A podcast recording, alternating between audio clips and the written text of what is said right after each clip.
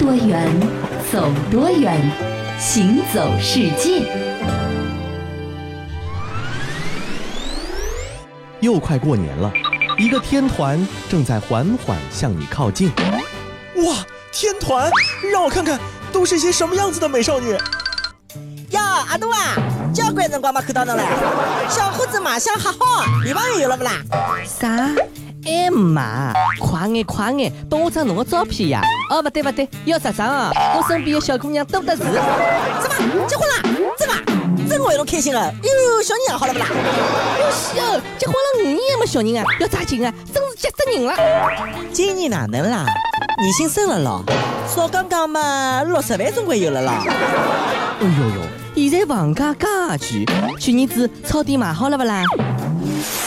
行走世界，大家好，我是一轮，各位好，我是贾云。哎，这每到过年啊，想必很多人都会像刚才咱们演绎的这样，会遇到这么的一个天团。哎，尤其三十岁朝上的单身男女青年啊，是。那其实呢，他们也不是什么真的天团，嗯，而是我们一直挂在嘴边的三姑六婆。嗯，他们呢，基本上有很多的特征啊，比如说这个长相呢，都比较的和蔼可亲啊，带着关切的语气和一颗八卦的心，会问你一些差不多一种方面的问题啊。不管你现在什么情况，刚才这一连串的提问呢，总有。一个肯定是他们会问的，是的。那对于这个天团呢，很多人啊是能躲就躲，能闪则闪，实在是躲不了。网上呢也很多人啊写出了应对的措施，嗯，有两招呢挺有效的。一招啊叫做一招制敌，始终保持露齿八颗的标准微笑。今年哪能啦？年薪升了咯，说刚刚嘛六十万总归有了咯。还好。哟西哦，结婚了五年还没小人啊，要抓紧啊，真是急死人了。快了。还有呢，就是先发制人型，这都说家家都有一本难念的经啊。只要这些三姑六婆们有对你展开攻势的苗头，你就得在脑子里面马上搜索问候他们的生活。哟，阿杜啊，交关辰光嘛看到侬了，小伙子马相还好，女朋友有了不啦？二姨，我想起来了，我三哥那个媳妇儿不是有外遇了吗？哎，现在他们怎么样了？这玩笑归玩笑啊，可是细想起来，这三姑六婆到底指的是哪些人？可能咱们还真的说不太清楚。嗯，而这些人呢，如今看来还真不是你想见就能见得到的。咱们先来说说这个三姑啊，那其中有两姑呢很好理解，就是尼姑和道姑。嗯，那只要您啊到尼姑庵或者道观里去旅游的时候走上一趟，可能就会看到这样的人。嗯，而第三个姑呢叫做卦姑，这个呢是过去专门给人卜算或者算命的女性啊。这三姑呢都有宗教中啊人和神之间媒介的这样的一个形象。那在古代的女性中的民间信仰中呢，其实她们的这个地位还是非常要紧的。对她们呢，其实和咱们平凡女子是不一样的啊。是的。那接着再来说一下六。婆，嗯，和三姑相比啊，六婆就特别有意思了。是六婆里面呢，有一婆咱们特别熟悉，是现在这行呢还有，只不过改名了，叫某某网站啊，对，就是媒婆。是过年期间呢，如果你是单身的话呢，其实谁都有可能会成为你的媒婆，嗯，不一定是女性了，是的，男生也有可能啊。是除了媒婆之外，还有一个婆叫牙婆，嗯，牙婆呢又称为牙嫂，这个啊是一种专门做人口贩子的女性，这属于坏人，是的，犯罪分子，没错。那么这种牙婆呢，他们的角色啊，就是以前在古代的时候，什么府。宅官员啊啊，或者说有钱人家啊，想要买个什么歌童啊、舞女啊、厨娘啊、做针线活的佣人啊、丫鬟等等等等，都要通过这个牙婆，是。类似于像咱们现在的职业介绍所，是。可是呢，这个职业比较的偏门嗯。嗯。那么接着咱们来看看第三个婆啊，这第三个婆呢叫做师婆，那又叫做巫婆。他们的这个功能呢，就是装神弄鬼、画符念咒，哎，以这种巫术作为生活来源的。这个巫啊，其实在我国很多地方呢，都很早就有起源了。这有男巫，还有女巫。那么女的呢，一般叫做巫；男的呢，有另外的名称。其中女巫呢，就称为师婆。大概呢，在宋代以前呢，咱们民间呢就有这样的叫法了。第四呢，叫做钱婆。这钱是虔诚的那个钱。就是中国古代妓院中的那个老鸨啊，这钱婆的钱字呢，在古代呢有强行索取的这样的一个意思。而古代的时候呢，老鸨啊逼着一些年轻女子呢接客为妓，从他们身上是强行榨取钱财。那么所以说，人家就送了这个老鸨子一个名字，叫做钱婆。是的。好，然后的这个呢有意思了，名字呢叫做药婆。嗯，一听这个名字呢，很多人可能会以为是不是就是古时候给人求医问药的时候的那个女医生啊，就相当于女郎中了，是吧？其实不是啊，所谓的药婆呢，就是利用药物啊给人治病或者加害他人的这种人。嗯，类似于像什么呢？就是像科幻电影里面这种巫师这种角色嘛。最常用的呢是使用虫蛊，嗯，也就是说抓来一些毒虫子啊，像什么蝎子啊、蜈蚣啊、蟾蜍啊、蛇啊、蜘蛛啊等等等等，放进一个罐子里面，然后呢把罐子密封。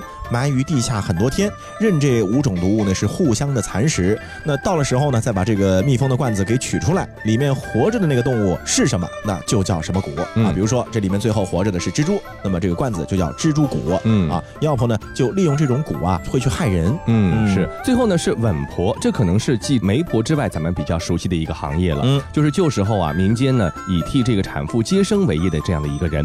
因为历史时期还有南北地域以及民族文化的不同呢，他们呢还有其他的一些名字。你比如说最常见的叫做接生婆，还有叫做引婆、产婆、收生婆和老娘婆的等等的这样的一些称呼。嗯，所以就这么来说的话，其实我们刚刚说到的这些三姑六婆啊，在过年期间呢，你几乎是不会见到的。是。那当然了，现在的三姑六婆的含义呢，和以前这个也不一样，不专指我们前面说到的这三姑和六婆了。是的。要是遇到走心的天团成员呢，还是啊要好生回答问题，留个好印象。说不定可能会有意外的收获。是的，所以说呢，有一些时候啊，避开这些热心肠的阿姨们呢，有一个既有效又不伤和气的办法。咱们刚才有一个说法说，哎，你们家的三哥啊，怎么怎么家里出现了一些什么问题？这种话你千万别在过年的时候说，对吧？是，呃，不太礼貌。嗯。那么有一个办法呢，就可以两全其美，就是去旅游。没错，而且走的是越远越好，甚至是可以走到世界尽头。那其实对于世界尽头这样的一个概念呢，我们的这个世界尽头都是人为给它加上去的，因为地球是圆的，没有真正意义上的尽头。那么来看一看全世界所谓的世界尽头有哪些？那么咱们先往北啊，去到朗伊尔城，它呢是挪威的斯瓦尔巴群岛上的最大的岛，斯匹兹卑尔根岛的首府。嗯，它位于北纬七十八度，是世界上最北端的城市，也是普通游客可以到达的最靠近北极的地方。嗯，这里呢处在永久的冻土带，所以啊有百分之六十的土地呢是被冰雪所覆盖着的。嗯，四周呢是高山林立，房子呢都建在一根根的大木桩之上。嗯。到了冬季的时候啊，这朗伊尔城的最低温度呢可能会接近零下四十度左右，而夏季的气温呢也很低，所以说它一年四季都需要进行供暖的。每年的十一月份到第二年的二月份的时候，朗伊尔城呢就进入了北极圈内的极夜的阶段了，整个城市都处于冰雪覆盖的严寒和黑暗之中，一直到第二年的二月份才能够慢慢慢慢的看到太阳重新从东方升起。嗯。那在朗伊尔城呢，有超过三千只的北极熊，嗯，但是居民啊只有两千八百人，所以呢，这真是野生动物包围人类的一个地方。是，那北极熊呢是斯瓦尔巴群岛的标志，同时呢也是朗伊尔城真正的主人，数量多嘛，在这里啊。北极熊的标本和纪念品呢，也是随处可见。世界上啊，大概也只有朗伊尔城的路牌上写的不是“小心车辆”，因为可能没什么车嘛，才两千八百人是吧？是，而是写的什么呢？“小心北极熊”，因为北极熊比车危险。没错。那么，其实，在朗伊尔城有一件事情呢，是被严格禁止的。这件事情说出来，可能你不太会相信啊。就是死亡是被禁止的，也就是说人是不能死在朗伊尔城的啊。这是为什么呢？因为啊这个地方呢是处于极北地带，地下的尸体呢不会自然腐烂，细菌呢也不会让尸体呢消亡。所以说，比如说这个人患了重病或者即将死亡，就会被带离朗伊尔城，回到挪威本土去度过余生。所以在七十年前呢，这里唯一的一块墓地呢就已经停止接受新的下葬者了。那么当然了，在朗伊尔城啊，除了禁止死亡之外呢，其实还为人类啊保留了一份复活的希望。这怎么说？二零零八年的时候呢，挪威政府在朗伊尔城的地下永冻层当中啊，建造了一个保存全世界农业物种的仓库。哦啊，斯瓦尔巴全球种子库，嗯，就在这个朗伊尔城。是。那么它的建立呢，是为了收藏全世界主要的农作物的种子。那么防止什么呢？就是万一发生类似于像二零一二这样的天灾的时候呢，是，咱们至少能够为这个星球留下粮食的基因。没错，这个呢让我想到，其实咱们在节目中呢，其实也谈到过这个种子库啊。后来我看。看到一份资料，说啊，全世界的很多国家把种子放在这里头呢，到目前为止只有一个国家去取出过这个种子，就是叙利亚。因为我们都知道叙利亚常年的战乱，所以有一些植物呢，它就这个灭绝了。嗯，所以它要从这个种子库里边把种子拿出来，再重新培养这样的植物。那关于种子的这件事情呢，其实啊，在二零一零年上海世博会的时候，哎，对对，你记得吗？那个英国馆其实它就是以这个作为未来的一个遐想的。没错，其实它已经意识到了这个问题了。嗯，除了这个极北之地以外呢，咱们再把这个脚步呢深入大洋深处，到达一个地方叫做基里巴斯，这也可以说是一个世界尽头的地方，因为它是一个位于太平洋中西部的一个岛国，距离它最近。的澳大利亚和夏威夷群岛呢，也有足足四千三百公里远。嚯！就是它出去四千三百公里，全是海洋，没有任何东西。嗯，这制图人员呢，把它形容为令人难以置信的一个遥远的角落。而联合国世界旅游组织呢，也把它列为全球最不受游客青睐的景点。然而呢，就是这样的一方偏远之地呢，却是蕴藏着很多的奇迹。这基里巴斯呢，就是世界上唯一一个横跨南北半球和东西半球的国家。它所属的圣诞岛呢，位于国际日期变更线的西侧。它呢，也可以说是全世界最早迎接日出的地方。嗯，那说到这个基里巴斯啊，其实呢，它除了是最早迎接日出的地方之外啊，它还是一块远离现代文明的净土的地方。世外桃源。这里呢，就拥有绿宝石一般的平静的海面，还有。无边无际的金色沙滩和沿岸非常茂密的这个棕榈树林，基里巴斯呢是世界上最不发达的国家之一。那这里的生活啊，真是简朴的有些原始了。哦，岛上呢没有公路，也没有红绿灯，更没有超市和电视台，只有比人还多的椰子树啊，寥寥可数的汽车，以及一些贩卖罐头食品的小商店。嗯，每隔三个月呢，会有一批面粉和大米运到岛上供居民食用。嗯，那基本上呢，你上去之后呢，就被困在那里了。没错。嗯，那当地居民呢是住在什么地方呢？用这个棕榈。铝业制成的棚屋里头，每个村庄呢都有一个用棕榈叶做屋顶的一个高大建筑。当这个气温达到三十五度以上的时候呢，居民们就可以集中到这个地方去纳凉。这晚上呢，人们可以在里面欣赏一些进口大片。这个呢，可能是基里巴斯这个地方的人民和外界的一个唯一的接触的可能性了。对的，但是啊，气候变化带来的海平面上升的现象呢，也让这个世外桃源呢，目前啊正面临着灭顶之灾的这样的一个命运。嗯，目前呢，基里巴斯已经有两座岛屿被海水吞噬了。嗯，那专家预计，如果按照这个趋势发展的话，数年之后，大量的岛屿呢都会逐渐的被海水淹没。嗯，这可能和马尔代夫啊有差不多的魅力。是。I'm here, you're there, but your love is with me everywhere I go. This I know. I'm near, you're far, driving away in your little car, but my love will follow you everywhere. Let's believe I'll make mistakes, but love won't.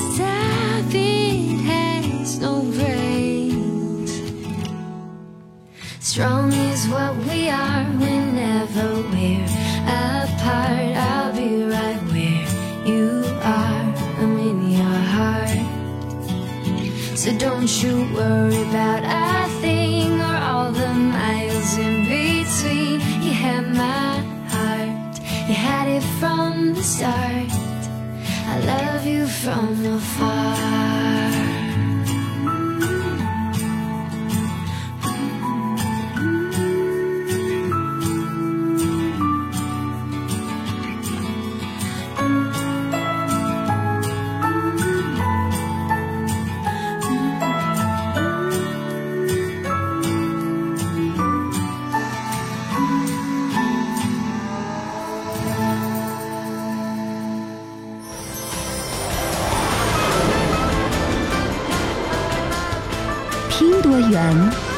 多远，行走世界。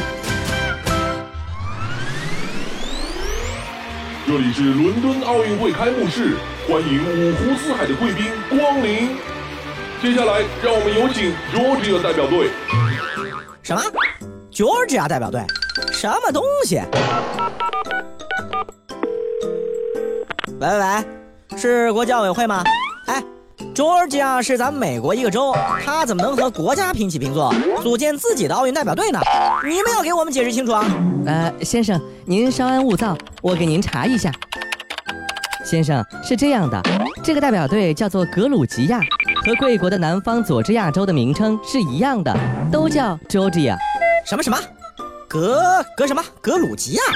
这什么地方？在哪儿啊？你确定在地球上吗？啊，见鬼了，怎么从来没听说过？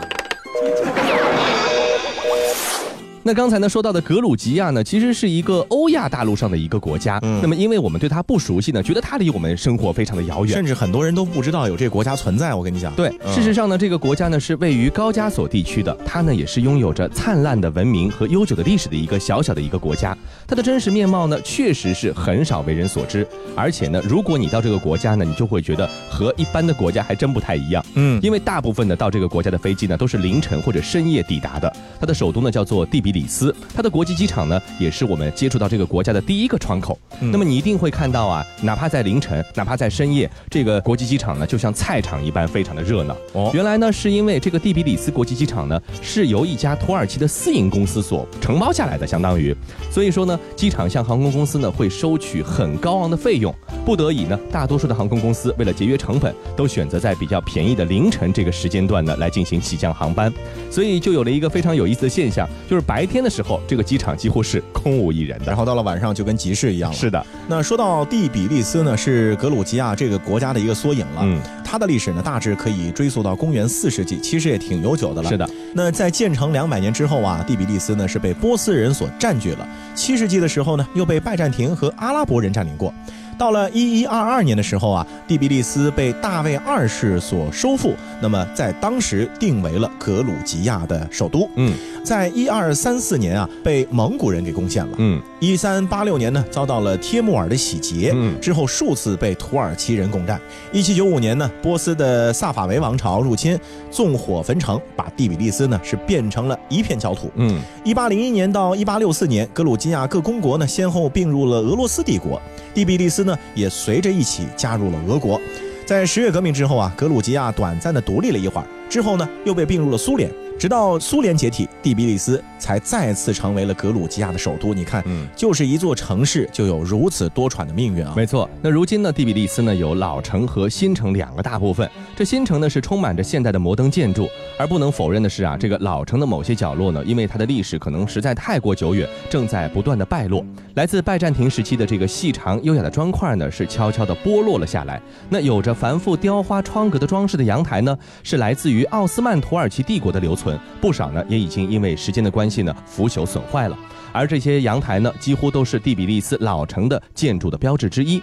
那些在二十世纪初期建造的一些新的艺术风格的宅邸呢，如今呢，已经有许多的普通家庭呢杂居在其中。你可以看到非常美妙的天花板下面呢挂着衣服，上面的绘画呢也已经难以辨认了。嗯，说到格鲁吉亚，它呢其实还有很多的咱们特别喜欢的东西。嗯，比如说葡萄酒，格鲁吉亚呢就是发源地。哦，考古证据表明啊，葡萄酒的酿造呢在格鲁吉亚已经有七八千年的历史了。嗯，后来呢才逐渐的从格鲁吉亚传到了欧洲。嗯。世界上啊有两千种葡萄，里面呢有五百种都是来自格鲁吉亚的，就四分之一。是在当地人眼中呢，世界上最好的、最纯的酒就是格鲁吉亚红酒，而不是法国红酒。你看看啊，这格鲁吉亚呢是拥有三个历史悠久的葡萄酒产区，嗯，分别是卡赫济州、卡尔特里和伊梅列季。这卡赫济州的酿酒历史呢可以追溯到七千年前，它呢拥有二百二十五平方公里的葡萄园，全国呢有三分之二的葡萄呢都是生长在这个区域的。二零零六年，俄罗斯呢禁止进口格鲁吉亚酒，迫使这个格鲁吉亚人呢采用现代酿酒技术，以低廉的价格呢把这个葡萄酒呢远销到西方和亚洲市场。低廉到什么程度？大概也就四到八美元，几十块钱哦，就跟咱们买一桶饮料一样。是的。那说到格鲁吉亚酒啊，还有一种叫做克维乌里酒缸酒，嗯，它的制作方法呢，在格鲁吉亚呢是依然很盛行，是啊，应该也特别的传统，哎啊，那么它呢是因为它的别具特色的这个卵形的陶器克维乌里酒缸而得名，叫做克维乌里酒缸酒的。格鲁吉亚的各个城镇乡村的人们啊，都会用这种陶器去酿造和储存葡萄酒。那么这个传统在日常生活和佳节庆典当中呢，都扮演了非常重要的角色，所有人都会加入葡萄收割。和酿酒的活动之中，是的，这格鲁吉亚呢不仅有葡萄酒，有第比利斯老城，它其实呢也有着非常美妙的自然风光。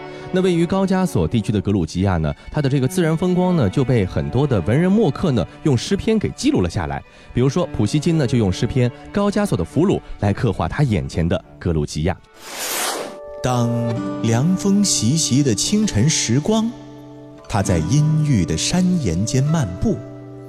把他好奇的目光投向那些灰色、蓝色、玫瑰色的更在远方的重峦和叠嶂。多么动人的壮丽的景象！冰封雪盖的永恒的宝座，在人们看来，他们的山峰像白云的长链，岿然不动。那刚才说到的格鲁吉亚呢，它一边呢是依靠着高加索山脉，另一边呢是毗邻黑海的。黑海呢其实是欧亚大陆的一个内海，通过土耳其海峡呢和地中海呢相连接了。多瑙河和第聂伯河呢都是流入黑海的。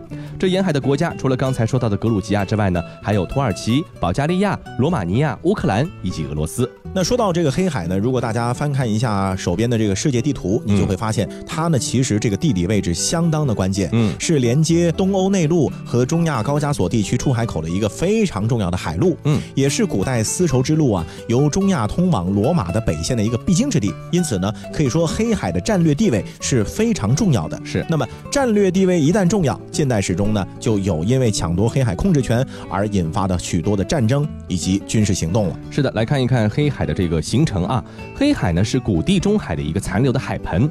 随着地壳运动和历次的冰期变化呢，这黑海和地中海之间呢经历了多次的隔绝和连接的过程。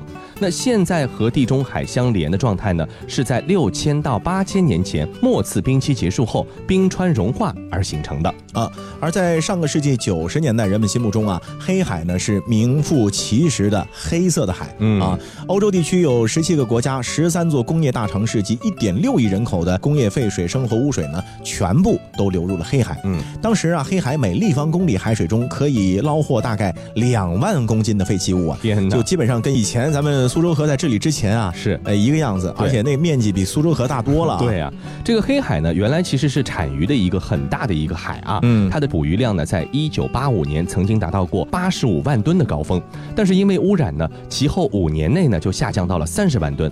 那黑海本身的盐度呢是比较低的。但是呢，在有些水深在一百五十五到三百十米的海域里呢，这个地方的生物几乎是绝迹的，连鱼儿呢都不敢游到那里去。这是因为黑海在和地中海对流的过程中呢，把自己较淡的海水通过表层输送给了地中海，换来的呢却是从地中海深层流入的又咸又重的水。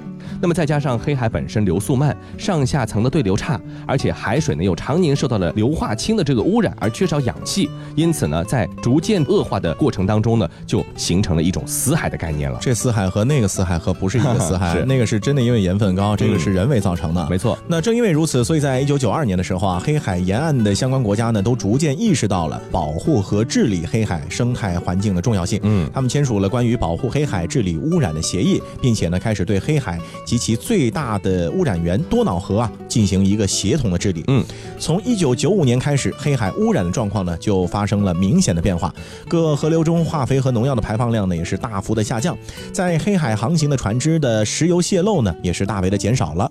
另外，黑海沿岸各城市啊都建立了生活污水处理厂。今天被污染的黑海正在悄悄的变化，在欧洲各国的努力之下呢，黑海的生态环境正在逐渐的好转。嗯，除此之外呢，科学家还在黑海海底呢发现了一些神奇的东西。二零一零年的时候，英国的科学家在黑海海底呢发现了一条大河，和地面上的河流一样，这条海底河流呢也有河道、支流、洪区，甚至是瀑布这样的现象。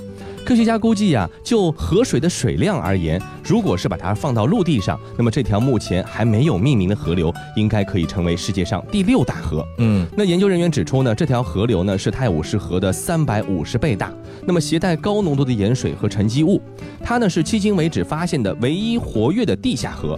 这个地中海进入黑海的高盐水呢，就像河一样沿着海床流淌，所以呢就形成了河道和深深的堤岸。那过去的这个研究都表明啊，很多世界海洋中呢，其实都存在着蜿蜒的水道的。嗯，科学家们呢，就早就在怀疑了，可能啊，存在着这个海底河流互相能够连通。是，但是呢，在此之前一直没有发现这些具体的海底河流。嗯，这些河道中最大的河道呢，要数巴西海岸河道了。亚马逊河从这里啊流入大西洋。大多数人相信这些河道呢是在海平面相当低的时候形成的。嗯，而且这些河道啊长达四千多公里，宽有数英里。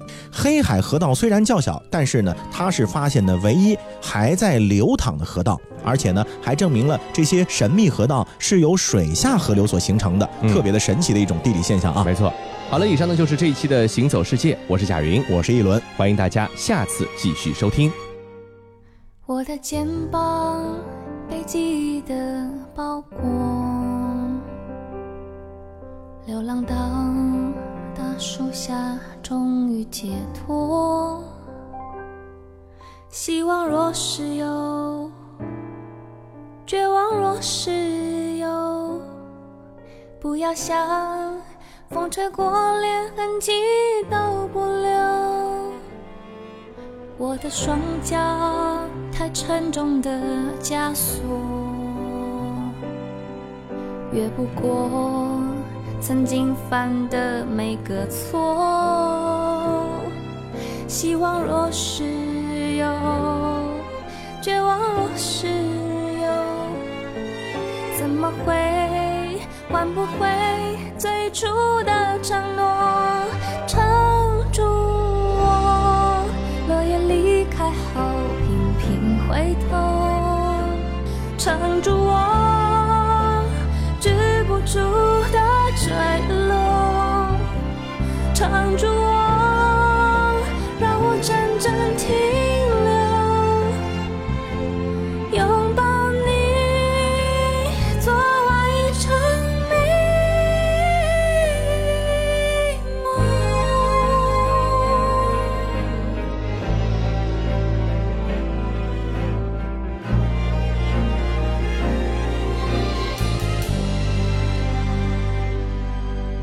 的双脚太沉重的枷锁，越不过曾经犯的每个错。希望若是